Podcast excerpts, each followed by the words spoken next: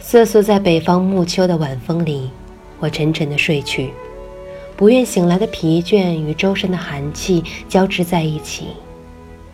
我睡在这荒郊的树下，火红的枫叶带着整个生命的燥热落在地上。同我一同沉睡的，在这令人萧瑟无法沉醉的秋风中，渐渐冷去。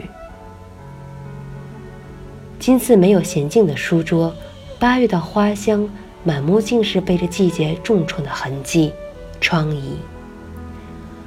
谁说这是成熟果实的骄傲？我只看到凋零前的无助。我易碎的心呐，又被这北方的无情撞击。没有任何的契机，只剩下的是等待，悄然无息。这次真的是凉了，有点像冬天。秋梦再醒时，也该添件厚衣服了。二零零一年十月六日，涿州。